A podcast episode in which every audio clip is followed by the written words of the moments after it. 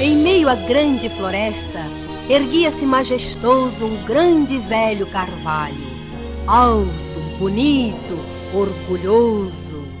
A seu lado, um pobre junco, frágil, pequeno, magrinho, mal podia ter-se em pé de tão magro, coitadinho. Ai, pobre de mim, senhor.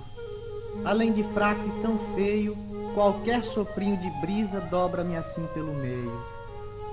Porém, uma tempestade se anuncia de repente. Raios, trovões, ventanias desabam ruidosamente. Veja, amigo, a tempestade, seja qual for, eu enfrento. Não tenho medo da chuva, nem tenho medo do vento. Ai, ai, acudam socorro! Se continua a ventar, eu sou capaz de quebrar. Não faça isso, menino. Pare com essa gritaria. Cresça forte como eu para aguentar a ventania. Porém, eis que de repente cai um raio poderoso, atingindo pelo meio o carvalho majestoso.